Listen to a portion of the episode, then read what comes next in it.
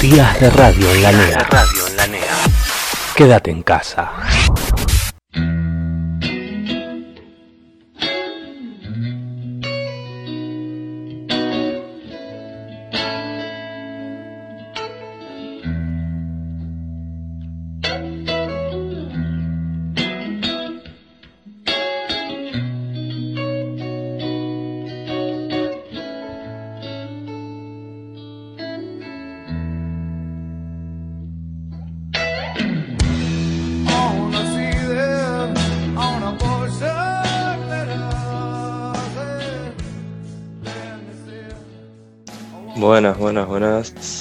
Andan oyentes de Días de Radio? Acá les habla el conductor Matías Correa. Y hoy vamos a tener nuestro último programa de esta temporada con el panelista Ciro Gentili. ¿Cómo andás, Ciro? Hola, Mati, ¿cómo ¿Todo bien? ¿Todo tranquilo? Bien, bien. Dando la cuarentena lo más que se puede como se puede, aguantándola. Estamos a viernes, se viene el fin de semana, ¿tenés algún plan? Y no, la verdad que hacer tareas, las últimas, las últimas que quedan, ya termina el año. Y si queda algún tiempo para salir, y tal vez, tal vez salgo. ¿Y vos cómo, qué vas a hacer? ¿Lo mismo que yo? Y yo más o menos lo mismo, sí. Viendo si se pueden terminar trabajos, levantando materias, está la parte complicada del año ya. Y nada, un poco de, colegio metemos. Sí, porque ya empiezan las clases, las clases presenciales. Sí, vos vas a volver al colegio, preferís quedarte en casa. ¿Cómo, cómo vas a hacer? voy a ir, voy a ir. Voy a ir al colegio. Igual tengo que terminar un par de tareas, así que. Nada, pero para juntarme con ustedes. Sí, sí. Para reunirse de vuelta con los amigos. Bueno, ¿Te parece si vamos pasando a la primera sección? ¿Cómo no? Eh, les traje un tema que mm, se dio a conocer, las elecciones de Estados Unidos. Famoso, ultra discutido porque salió ganando Biden y a Trump no le gustó mucho. Y junto a su abogado, Rudolph Giuliani, denunciaron que hubo fraude fraude electoral eh, que lo hizo Dominion, que es el sistema de votación que, usa Estados Unidos y otros países, Argentina también lo usó, que es de la compañía Smartmatic. Y según Trump y su abogado, dicen que son aliados de Hugo Chávez, eran aliados de Hugo Chávez y que son aliados de Nicolás Maduro y no sé, duras declaraciones. Ok, lo que dicen es que estos dos, Hugo Chávez y Nicolás Maduro, están eh, haciendo un poco de corrupción para que Trump no gane las elecciones. Y no sé, pero al menos dicen que la compañía hace corrupción. Porque eh, Biden es un presidente más socialista, más tirando al lado socialista. Y bueno, Maduro también, así que dicen que, es por ahí la cosa. Y también hablaron de que hubo en Argentina fraude. Una de las miembros del equipo, de los miembros, se llama Sidney Powell, dijo que en Argentina también hubo fraude, así que no sé. No dijo qué año, para no generar discusión. Mejor para nosotros, pero. Sí. sí, ya bastantes temas complicados de acá. Bueno, eh, Ciro, ¿te parece si lo traemos al invitado? Dale, dale. Bueno, pasamos con la segunda sección con el invitado Francisco Bonaventura. Hola. ¿Estás ahí, Fran? Gracias por tenerme. ¿Cómo andás? Bien, bien, por suerte. Se, lleva igual que Ciro la cuarentena, muy bien, la verdad. Y aguantando. ¿Complicado como Ciro? Yo no dije No, no, voy confiado, voy confiado yo. Yo estoy bien. Ah, está bien, está bien. Sí, sí. Bueno, Fran, ¿qué tema nos trajiste hoy? Eh, no, trajo un tema conocido para capaz nuestros oyentes ya que escucharon los anteriores programas y para nosotros también. Eh, hace pocos días, el 15, SpaceX lanzó nuevamente una cápsula al espacio, que fue como la última vez que cubrimos en el programa, esta, esta Crew Dragon se le llama. Y básicamente lograron lanzar otros 3, 4 astronautas, más o menos. Y básicamente van a continuar haciendo vuelos regulares ahora que consiguieron una autorización especial. Es algo bastante interesante, más que nada también por que ahora parece que se entra como una nueva era de, viajes espaciales y todo eso que conocemos que Elon Musk, por ejemplo, es muy llevado por ese lado. Así que es un tema bastante interesante, ¿no? Em, después, toda esta, toda esta nueva era que hablas Toda esta nueva era que hablas, eh, ¿a qué se refiere? Y más que nada, Elon Musk siempre es una persona muy, muy, muy vocal en el tema de, lo que se desarrolla, viste, Tesla, SpaceX, todas las empresas en las que está involucrado. Y no tiene, tiene bastantes objetivos que no son muy fáciles, pero no, no parece importarle, la verdad. Y quiere, no sé, Marte y llegar y hacer colonización en otros planetas, viste, algo que nos parece impensable y poco a poco lo, lo van consiguiendo, capaz, ¿no? Es un paso, como dirían en otra situación. ¿Y esa autorización que, es del gobierno para, que pueda hacer viajes ilimitados, digamos? Sí, justamente ese es el caso. El tema es que hace un, más o menos una década NASA estaba dependiendo de mandar astronautas a la estación espacial por Rusia, porque no, no tenían la cápsula adecuada ni los medios y aparentemente después del, anterior lanzamiento que cubrimos en este mismo programa, te consiguieron una autorización porque eso fue la prueba. Y esta es ya como la versión oficial ah, y van a continuar, supongo que a lo largo de los años, haciendo más lanzamientos, relevando a los astronautas en la estación espacial. Va, bastante rápido. Un par de lanzamientos en, tres meses, ¿no? ¿Cuánto pasó? ¿El tiempo entre lanzamientos, decís? Sí. Sí, pero supongo que no es fácil estar ahí en el medio del espacio sin comunicarte con mucha gente. Por eso van, rápido, van lanzando cada vez más. Sí, tampoco es algo muy simple. Supongo que este lanzamiento lo deben haber planeado desde la última vez que lanzaron también, porque tenés que tener en cuenta el tema de la trayectoria. Hay, hay mucha ciencia detrás, ¿no? Y no soy ningún experto, pero todo el tema de cómo llega la cápsula y también al mismo tiempo el tema del tiempo atmosférico, todo, que influye mucho también en el lanzamiento y qué tan bien puede salir para, los astronautas. Cuando se les acabe la comida, a tener que volar. No, eso, eso es interesante. O mandar una nave con comida. Claro, exactamente. No sé cómo lo harán. Usualmente, hasta que SpaceX logró ahora mandar estos astronautas y la vez pasada también, generalmente se mandan así como rutina cápsulas con los, los alimentos y los, los distintos suministros que necesitan. Porque total la máquina maneja por sí misma, ¿viste? Entonces los astronautas van, pero medio que si quieren pueden no hacer nada del trabajo del, vuelo. Pero entonces... Debe ser complicado también estar tanto tiempo ahí solos. Sí, justamente, no debe ser algo muy simple. Porque si, si, si, buscabas en internet está lleno de esos videos, viste, de, de las personas comiendo las, los suministros ahí y como durmiendo especial. Es bastante raro. Nosotros, nosotros hicimos lo mismo, pero en tierra. Y es verdad. Pero bueno, en casa, capaz con los familiares. Claro, claro. No, e, es, comparable, podríamos decirse, capaz, en un aspecto. Yo, vi una foto que se hizo viral, que es eh, de la estela que dejó el, cohete que lanzaron, puede ser. No sé si la vieron.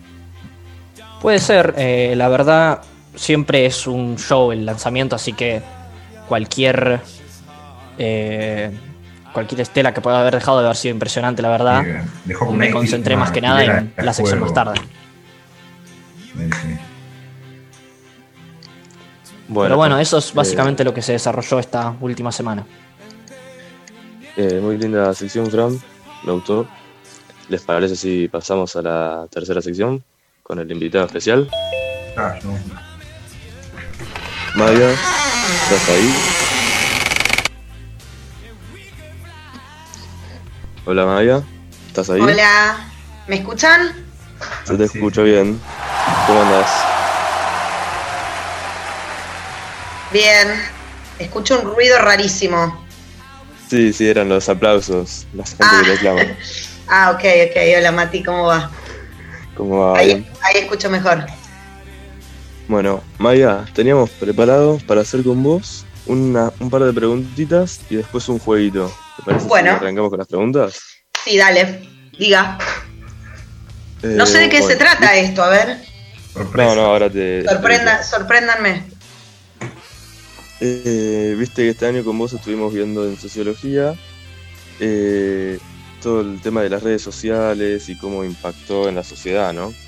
Perfecto, sí. Y queríamos ver tu opinión sobre alguna de, estas de estos temas, ya que vos nos haces los, los trabajos a nosotros, queríamos ver tu opinión.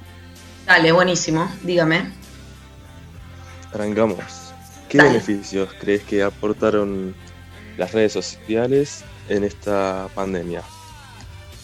Eh, bueno, eh, para mí personalmente o en general tengo que responder. Vos para vos. Para Vos. mí. Bueno, bueno, para mí fundamentalmente eh, se convirtió en mi herramienta de trabajo. Imagínense que eh, si no tuviera la compu y el acceso a internet y el classroom y todo esto, eh, bueno, mi trabajo hubiera sido imposible. Así que eh, en estos tiempos fundamentalmente fue mi, mi herramienta de trabajo. Y saliendo de lo laboral, eh, la verdad que debo decir que eh, no soy muy fan de las videollamadas y del Zoom y de todo eso, así que en ese punto no me, digamos, no me benefició porque no me gusta eh, hacer videollamadas y, o, o gente, mucha gente en el Zoom y todo eso. Aparte Eh, así clase. que- ¿Qué? Ah, y aparte es, es una clase que tenés que dar, no es una charla con amigos. Claro. o- Claro, no, no, pero digo, en el, en el, en el ámbito de amigos o en el ámbito familiar, eh, no hice muchas videollamadas porque ya estaba muy cansada de estar todo el día con la compu, así que me limité más a, a WhatsApp eh, común y corriente, eh, así que ese, ese fue como el medio que más usé. Eh, así que bueno, eso sí, laboralmente eh, muchos beneficios, la verdad que sí. Sí, sí, la verdad que laboralmente hizo una, un gran trabajo ayudando a todo lo que fue los docentes y eh, cómo seguir el colegio, porque si no, no hubiese sido posible. Exacto. ¿Y pensás que hubo una parte negativa de todas las redes sociales y de todo, de cómo cambió todo el sistema educativo, la forma en la que se daba las clases en esta pandemia? Bueno, ¿O- eh, la verdad es que veo aspectos positivos y veo aspectos, eh, no sé si llamarlos negativos, pero quizás no tan positivos. Eh, Creo que al principio nos costó a todos un montón eh, Sí. adaptarnos y mm, en realidad lo positivo es que siempre partiendo de la base, que esto también es importante aclararlo, partiendo de la base de aquellos que tenemos esta disponibilidad tecnológica, porque hay mucha gente que no la tiene, pero Sí, sí. mm, los que la tenemos creo que eh, tiene el aspecto positivo que pudimos seguir en contacto y que pudimos eh, reformular eh, el año escolar de alguna manera y sacarlo adelante. Y quizás el aspecto más negativo o menos positivo que encuentro es que, eh, bueno, a mí me, la verdad que me gusta mucho estar en el aula y siento que la conexión eh, eh, virtual no es tan eficaz en la, clase. Y, bueno, esta, esta cosa de no, digamos, de no tener las, las eh, ¿cómo se llaman? Las cámaras prendidas. cámaras? Eh, y aún si las tuvieran prendidas, porque en algunos casos prendíamos las cámaras, eh, me pasó con quinto año, por ejemplo, que prendíamos las cámaras para hacer algunos trabajos, igual es muy limitado lo que uno puede ver, ¿vieron? Porque la pantalla solamente te habilita eh, a ver, creo que son 16 eh, caras o cámaras, y bueno, Sí, y sí. al ser nosotros un montón, es como que aunque abras la cámara, no ves al grupo. Eso es lo que menos me gusta a mí de la, de la cuestión virtual, eh, que no, poder verlos a se ustedes. Pierde, se pierde esa esencia de estar ahí en el aula. Sí. Y la Eso es lo, que, es lo que menos me gusta. Está bien. May, Maya, ¿crees que el, el uso de redes eh, fue excesivo? Eh, para vos, ¿usaste demasiado más? ¿O Bueno, pudiste haber controlado más? Ustedes ya, ya saben por las clases que hemos tenido, que hemos conversado ya sobre este tema, eh, yo soy un poco de la generación anterior a ustedes, soy un poquito más eh, mayor, entonces yo no tengo mucho el hábito de usar redes sociales, o sea, nunca me, me enganché eh, sí es cierto, o sea, tengo un Instagram, por ejemplo, pero es solo un Instagram observador, lo llamo yo, como que sigo a, algunas cuentas, pero yo no, posteo nada. Em, lo mismo hago con Twitter, pero lo veo muy poquito. Em, y si tuviese que yo decir, o sea, eh, en, mi caso particular, a lo único que me considero bastante dependiente es al WhatsApp. Eh, es lo único que me tiene ahí como, como pendiente o que me distrae, etcétera. Pero no, no soy del mundo de las redes. La verdad que, no me interesan mucho. Y sí, sí. ¿Pensás que la pudiste haber manejado de una manera mejor, qué sé yo, leyendo algo o haciendo otra actividad? Eh, bueno, la verdad es que, No, no, no tuve mucho tiempo para hacer para hacer ninguna actividad, la verdad, chicos. Em, lo único que hago, em, o sea, hay que trabajar mucho, ustedes ya saben que a ustedes les está pasando lo mismo, en esta modalidad hay que trabajar mucho y hay que estar mucho tiempo en la compu. Y lo que hago por ahí para, otro tipo de actividad, eh, para despejarme, es em, hago clases de yoga, que también son por Zoom. Y eh, bueno, y a veces miro series también, pero tampoco soy eh, muy adicta a eso, pero miro algunas series a veces. El problema es más nuestro, la adicción. Eh, no, no, no, me confieso, me confieso, me confieso adicta al, WhatsApp, eso sí. Al WhatsApp. Te llega un mensaje y sí o sí tenés que entrar a ver. Sí, por eso tengo siempre el teléfono en silencio eh, tengo todos los grupos silenciados y todas las notificaciones silenciadas porque si no me distrae. Me distrae bastante. Para controlar un poco.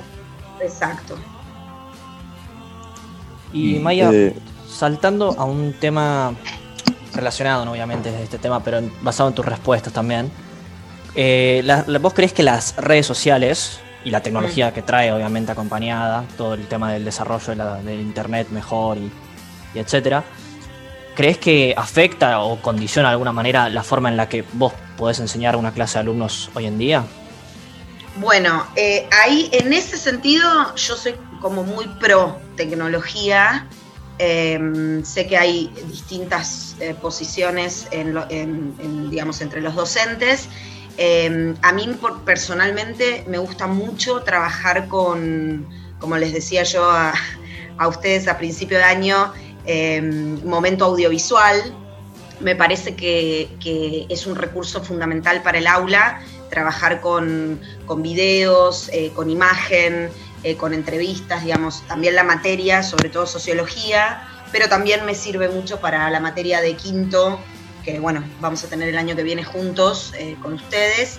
Em, me parece muy interesante y que, y que para ustedes es, digamos, es un canal muy abierto eh, el hecho de compartir, eh, sobre todo uso en este caso la plataforma YouTube, que es la que más uso para trabajar, eh, y encontrar ahí un montón de, mm, digamos, de, sí, de recursos audiovisuales que me parecen que son súper interesantes para compartir con ustedes. Y eso yo lo, uso tanto en, en, nuestra etapa de normalidad, cuando estábamos en la escuela, como ahora virtualmente, bueno, lo habrán experimentado ustedes que siempre siempre acompaño con videos, con fragmentos, con, explicaciones y con imágenes que me parece que colaboran a, abrir el debate. En, ese sentido sí se nos hizo un poco más rápido el de compartir pantalla y ya estaba abierto un PowerPoint o un video, que tal vez en el aula perdés un poco más de tiempo haciéndolo. Sí, estar haciendo todo el proyector y todo eso. Eso es verdad. Ahora, igualmente, en los últimos años, con la, con la implementación de la tele en, en, la, en las aulas, eh, se facilitó un poco. Claro, lo que yo hacía era directamente tener todo, eh, todos los, los videos o lo que yo quisiera proyectar directamente en el pendrive y así no perdíamos tanto tiempo, pero es cierto, como dice Ciro, que, eh, que, se pierde inevitablemente un, un ratito pero para mí es fundamental en una clase eh, hacer algún uso de tecnología. Y Maya, eh, estos cambios que estamos viviendo, ¿no? en, el, aspecto educativo capaz, este año lo vimos un poco más acelerado, ¿no? Por, el, por la pandemia y todo, tuvimos que hacer un cambio bastante importante de pasar a la, clase presencial, a todo este tema de virtual, y aprovechamos mucho más los recursos virtuales. Pero ahora crees que podría implementarse más y más a medida que pasan los años eh, el uso de las distintas tecnologías o recursos virtuales en la enseñanza? Bueno, mira, Fran, para mí eh, es fundamental que se implementen cada vez más los recursos tecnológicos. Ahí en el mundo de la docencia le llamamos las TICs, que son los recursos justamente estos tecnológicos que eh, son de todo tipo. Em, pero para mí fundamentalmente, por ejemplo, yo incluiría o adoptaría aún en, aula presencial, o sea, cuando volvamos, eh, cuando sea que eso suceda a la escuela, eh, para mí, por ejemplo, la plataforma Classroom me parece que es algo que se puede implementar aún estando presencialmente para, para tener como si fuera un, espacio virtual donde eh, lanzar tareas, donde lanzar videos para, ver y para después debatir en clase. creo registro también. Claro, creo que es, un, es, como que te deja un, espacio en la virtualidad donde se pueden ir acumulando eh, un montón de contenidos y de actividades que, como dice Ciro también, después quedan registradas y no tenemos esta cosa de, bueno, que perdemos las hojas, que todo queda como... administrativo, capaz. Claro, y, y, para mí, para ustedes también es mejor, porque mm, hay como cierto caos en un momento de la secundaria en donde no tienen todos los, eh, los cuadernos o eh, ya no usan la carpeta, empiezan a perder hojas. Entonces, el Classroom me parece que es una, una herramienta que los podría organizar mucho mejor inclusive a ustedes eh, y tener registro tanto los alumnos como, como, los docentes. Así que me parece que es una re buena herramienta. Yo la seguiría utilizando. Y vamos a ver cómo, vamos a ver también, porque bueno, esas, a veces eh, uno como docente puede tomar algunas decisiones individuales y hay veces que también hay que cumplir con lo que institucionalmente la escuela pide. Entonces hay que ver si dentro de la escuela es un, eh, digamos, es una herramienta que vamos a implementar o si cada profe va a decidir eh, si la quiere usar o no pero a mí, digamos, si me preguntaran, me parece que, es una herramienta valiosa y la verdad es que yo eh, antes creía que no era tan útil y ahora a partir de esta experiencia de la pandemia me doy cuenta que es súper útil. Así sí, sí, comparándolo con las carpetas y con todo ese. Exacto, y la hojita, eh, la bolsita para llevarte. Claro, me tengo que llevar la bolsita llena de hojas para corregir. Igual no lo eliminaría, tampoco el, trabajo, eh, digamos, en vivo y en directo y se puede, para mí se puede integrar, se puede... Eh, claro, se puede combinar. Exacto. Hacer algunas actividades en papel, en clase y hacer algunas actividades eh, dentro de la plataforma. Así que a mí me parece que se combina perfecto. Claro, y ah. última pregunta que teníamos planeado hacer, Maya. Dale. Em, ya hablando también, dijiste algo del papel y todo ese tema. Previamente, la imprenta y la inclusión del papel y los libros y todo ese tema fue una revolución bastante importante y ahora también lo es el Internet, ¿no? Son como mm. unos motores para una revolución bastante importante en el mundo, creo. ¿Y vos crees que puede haber algo todavía más revolucionario capaz para, para este tipo de cosas? ¿O no hay más? Tipo, esto es el último paso. No, no, yo a ver, acá estamos eh, fantaseando, ¿no? Porque no sé lo que va a pasar, pero. Sí, sí. Pero no, yo creo que la tecnología tiene, tiene, un, tiene un progreso, no sé si infinito, porque es una palabra muy importante, pero, pero yo creo que no, que avanza. De hecho, lo hablamos en clase nosotros eh, cuando hablábamos un poco del uso del celular. Me parece que, que hacia donde vamos eh, es realmente a una hiper especialización del celular y el celular como herramienta eh, para mí primordial, tanto laboral como escolarmente. Lo que pasa es que estamos todavía, creo yo, en una transición, o sea, todavía el teléfono sigue siendo teléfono, está yendo hacia una computadora, como veíamos en, uno de las, una de las charlas TED, se está convirtiendo en esa computadora y en ese como en ese Sí, en ese dispositivo que nos ofrece todo tipo de plataformas, todo tipo de herramientas y creo que nuestra, eh, nuestra relación con el celular sí va a ser cada vez más eh, orgánica, o sea, todo va a quedar para mí depositado en, el celular, más inclusive que en las computadoras. Creo que, el, manejo va a ser móvil, va a ser en la mano. Sí, en la famosa nube va a, terminar quedando Exacto, exacto, todo en la nube y con el dispositivo en la mano eh, constantemente. Sí, que cada vez abarca más áreas, ya ahora es casi por completo el colegio. Fíjense, fíjense ustedes, si yo les pregunto, eh, eh, ¿llegan ustedes a, mirar series o a mirar eh, videos de YouTube en el teléfono? Sí, sí. Absolutamente. Bueno, eso antes, eso antes, por ahí hace unos años, uno prefería poner el, Smart TV o prefería poner en la compu la película o la serie porque se ve un poquito más grande eh, y por ahí. Y ahora ya eh, eso, digamos, se transformó en, que el, teléfono es igual que cualquier otra pantalla e inclusive creo que los jóvenes, como ustedes, eh, prefieren ver en el celular que en otro, que en otro dispositivo. Y es que para muchas cosas termina siendo más cómodo. Vos te vas a dormir y querés ver unos videos antes de dormirte, pones YouTube y en vez de prender la tele. Yo ahí tengo una opinión un poco más conservadora también. Sí, no, yo prefiero una buena pantalla de un, buen tamaño para mí no le gana a un teléfono, la verdad. Yo también, yo sigo prefiriendo exacto, una eh, computadora o algo así. Claro, eh, bueno, de repente yo lo que hago, que aprendí hace poco, porque antes era la antigua con un cable, pero aprendí hace poco a hacerlo de duplicar pantalla y que se vea en la tele. Bueno, eso yo lo aprendí hace poco, pero porque soy del, team eh, de Fran, que yo sigo prefiriendo como una pantalla más grande para ver, si quiero ver una serie o quiero ver una peli, prefiero que sea en, algo un poquito más grande que el teléfono. Sí, igual siempre una peli o una serie termina siendo más cómodo ahí en una pantalla yo, concuerdo con ustedes, porque. Pero hay veces que no se puede, porque estando en familia. Exacto. No te, dejan muy tarde. Bueno. O hay que compartir, o hay uno que está mirando en otro lado, entonces sí. El teléfono termina siendo siempre, como dice Mati, para mí el teléfono siempre, al ser personal, creo que ese es el punto del teléfono, que al ser un dispositivo que es personal, eh, uno termina recayendo ahí porque, bueno, esto es mío y hago lo que quiero en el momento que quiero. Y, me parece que por eso eh, terminamos recurriendo más al teléfono que a, otro.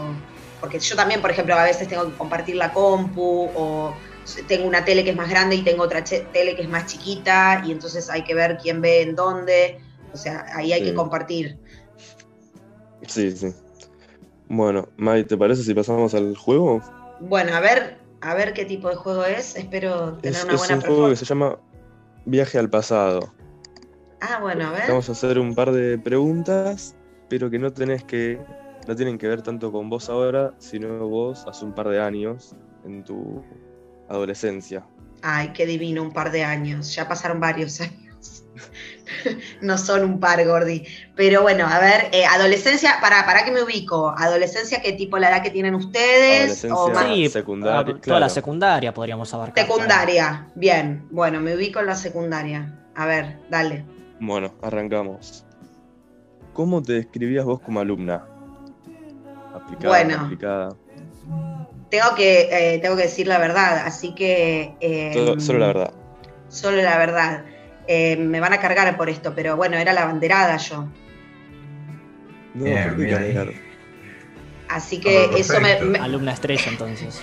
Eso me parece, no, bueno, no sé si estrella, pero bueno, sí, fui, fui abanderada y eh, de aplicada o no aplicada, mm, ese, ese término me, me, resulta un poco raro porque sí, diría que era aplicada. ¿A qué le llaman aplicada ustedes? Cumplir con las notas. No, bueno, tareas al día, Las tareas al día. Ah, no, yo más un 8 constante también, ponerle una cosa. 6 eh, sí, sí, hacía, hacía, hacía los apuntes, entregaban tiempo y forma. Sí, sí, podemos decir aplicada. ¿Y qué, qué opinabas de los profesores? Bueno, depende de cuál. Depende de cuál. pero un, un repaso, sí, pues más o menos. A ver. A ver si pensamos lo mismo. Bueno, eh, yo nunca fui muy fan de, bueno, es obvio, ¿no? Por algo no me, me, dediqué a la historia y no a otra cosa, ¿no? Pero eh, no era muy fan del tema matemática, física y todo eso. Eh, así que eso me costaba, pero recuerdo que tenía profes bastante copados, aún en esas materias que a mí no me gustaban, y las zafaba bastante bien, pero confieso que no, o sea, no, no me gustaba en esas clases y no me interesaba mucho eh, más que entender para poder resolverlo, pero no, me sentía muy enganchada. ¿Era por el profesor o por la materia? No, era por la materia. De hecho, de hecho tuve buenos profesores que me, creo que me hicieron, eh, gracias a ellos pude entender esas cosas de física que para mí son chino básico. Eh, y tenía un, buen, un muy buen profe que se llamaba Chapa, que le decíamos Chapa, porque era pelado. Ah, eh, sí, era un. Eh, ¿Vieron tipo eh, esas, ese estereotipo de científico loco? Que es tipo gordito, peladito, em, con pelito blanco a los costados, tipo. Mm, ¿Saben qué? Muy parecido, bueno, ustedes no sé si la vieron porque por ahí no la vieron, pero muy parecido al, papá de Bella en en la Bella y la Bestia. Así era Chapa. Em, así con bigote y pelito blanco. Y no, y era muy copado y realmente yo no entendía un pomo eh, de física, así que me, ayudó. Y en matemática tuve profes mujeres, Susi y mm, Adriana era otra profe. No, no, eran copadas, por eso creo que lo saqué bien adelante, pero no, no me, eh, era más por las materias, no, no era un tema eh, con, ellos. ¿Y en sociología? ¿Tenías sociología? Bueno, en mi época no, en mi época no había sociología como materia, em, porque yo tenía, bueno, en ese momento no existía el plan que están, están haciendo ustedes, que es la NES. Eh, entonces, no, no tenía sociología, sí tenía filosofía, psicología, existían esas dos materias como de ciencias sociales, eh, pero no había ni sociología ni antropología, esas dos no existían no, existían como materia. Claro, no, no existían en el, en el, en el programa, digamos, de, la escuela. Y Maya, eh, hablamos sobre el tema, ¿no? De qué opinabas vos de los profesores, pero no hay mm. ninguno que te haya, marcado como, no sé, mala o enemiga, capaz, ponele.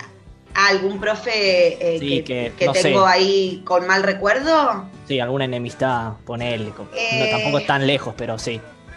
O, con, que no te llevaras bien. Mm, mm, tendría que pensar, pero la verdad que creo, creo que no. Em, bueno, yo iba como ustedes a escuela doble turno, o sea, iba a bilingüe, eh, así que tenía muchos profes, eh, tanto de inglés como de castellano.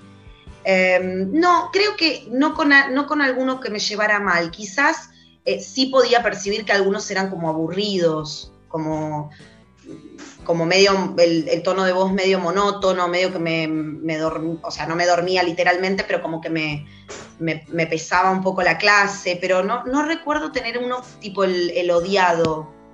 Em, no, odiado no, pero sí había un par que me era medio somnífero. Y afuera del colegio, eh, a ver, ya, nos metemos en la vida personal. A ver. Y un poquito. ¿Tenías alguna actividad así, así como nosotros capaz ahora nos, dicen nuestros papás que estamos todo el día con el celular, con la tele? ¿Vos tenías alguna actividad así que estabas todo el día? Bueno, en mi época, como ustedes ya saben que no, eh, muy poquititos, creo que alguna amiga mía tenía celular, pero digamos, casi nadie tenía celular y si teníamos, si alguien tenía celular era solamente se podía llamar y se podía mandar SMS, o sea, ese nivel de vejez tengo.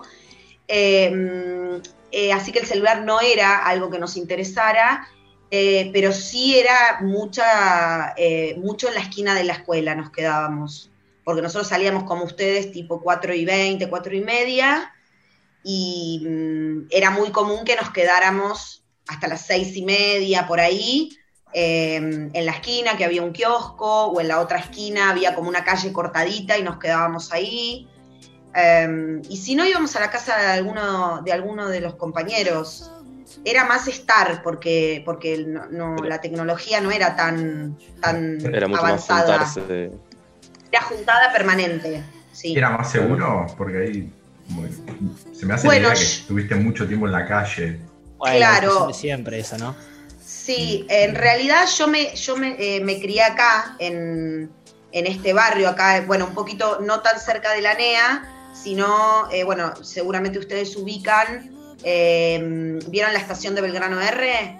Sí, sí. sí, Bueno, mi escuela quedaba a un par de cuadras de, de, esa estación de tren, así que ese era como el, el, barrio en donde me, donde me moví durante la adolescencia y la verdad es que es un barrio bastante seguro em, y en mi época la verdad que nunca nos, o sea, nunca nos pasó de, que nos robaran ni, nos pasó nada eh, así grave o vinculado a la inseguridad, y pero tampoco estábamos de noche eh, ahí por la calle porque nada, porque había que acostarse temprano porque había que ir todo el día al colegio, o sea, tampoco te dejaban. Siempre te dejaban, va, o por lo menos en mi grupo de amigos era hasta las 7, 7 y media, bueno, podías vagar un poco, ir a casa de amigos o estar por ahí en la calle tomando un helado, comiendo un pebete, no sé, hacíamos eh, nada, estar ahí en la calle sí o en la casa de alguien, pero claro, pero, pero tipo 7 y media ya había que volver, ya había que, ir para casa y y como arrancar con, a ver si había que hacer algo para el otro día o, ya ir a comer y acostarse. Yo me acostaba bastante temprano, porque si no, no sé qué les pasa a ustedes, pero no, si no, no aguantaba todo el día. Bueno, eh, ahí terminamos con este interrogatorio, estas preguntas de tu vida personal. Eh, bueno, no, fue nada, no, preguntaron nada picante. No, no, todo muy tranquilo, nos mantuvimos, nos mantuvimos ahí. Todo muy sano. En regla, por las dudas. No, yo ya veía que venían las preguntas eh, nocturnas. termina el año, Maya, no. Ya está. Zafé, zafé, zafé de hablar de, la vida nocturna, bien. Eh, bueno, Maya, muchas gracias por venir. Eh, bueno, chicos. Bueno, ¿y cuándo lo puedo ver esto? ¿Cuándo digo escuchar, no ver? Y supongo que en estos días, hoy, mañana, debería estar listo, supongo. No quiero meter presión a nuestros. Hoy a la, hoy a la, ¿no? Pero... hoy a la tarde, hoy a la tarde dice, la, la, producción dice hoy a la tarde. Ah, está, está rápida la producción, perfecto. Bien, bueno, sí, porque yo escuché varios, varios de los episodios, me faltan algunos. Eh, ahora tengo que escuchar el que le hicieron la entrevista a Vero y mm, que me lo recomendó todavía no lo, no lo escuché ese, y así que bueno, después escucharé este, obviamente. Así que gracias por la invitación. No, gracias a vos, Maya, por venir, por aceptar. Bueno, chiquis. Un saludo. Un saludo. Chao, chao. Chao. Gracias, chao, chao. Eh, bueno, antes de despedirnos de este programa, eh, queríamos hablar de una encuesta que le hicimos a los de nuestro curso, ya que venimos hablando de las redes sociales y este tema, sobre qué red social vienen usando más. Eh, las respuestas, algunas nos sorprendieron y otras la verdad que no. La mayoría dijo que venía usando mucho Instagram, eh, para ser exactos 21 personas, que bueno, el total del curso son 26. Otro grupo dijeron Reddit y casi nadie hubo una o dos respuestas de Twitter y Facebook. Pero en mayor o menor medida fue todo más o menos igual. Así que nos vamos despidiendo. No, tengo Reddit. ¿Vos, lo usás? No, no. Yo no, la verdad me sorprendió esa. Pero parece que hubo un par de respuestas ah, ahí. No la conocía. Me sorprendió que no hubiese un Twitter o capaz hasta un Facebook antes que Reddit. Yo la verdad no sabía que se usaba mucho eso. Pero. Pero no, hasta acá llegó el programa. ¿Cómo, cómo? Frank creo que usa Reddit. ¿Fran, vos usás? Eh, Reddit sí, ¿no? para mí es bastante conocida, no sé, bien debajo de una roca. Yo la conozco, la conozco, sí, pero no la usaba. No, no, bastante usada creo yo, la verdad. Es la que yo más uso. Bueno, vamos a ver. Claro. Bueno, y salió en la cuesta, así que claramente la gente lo usa. Pero nada, bueno, hasta acá llegó el programa. Muchas gracias, Fran y Ciro. Gracias por tenerme. Eh, bueno, lo vamos dejando acá con el tema de, de despedida.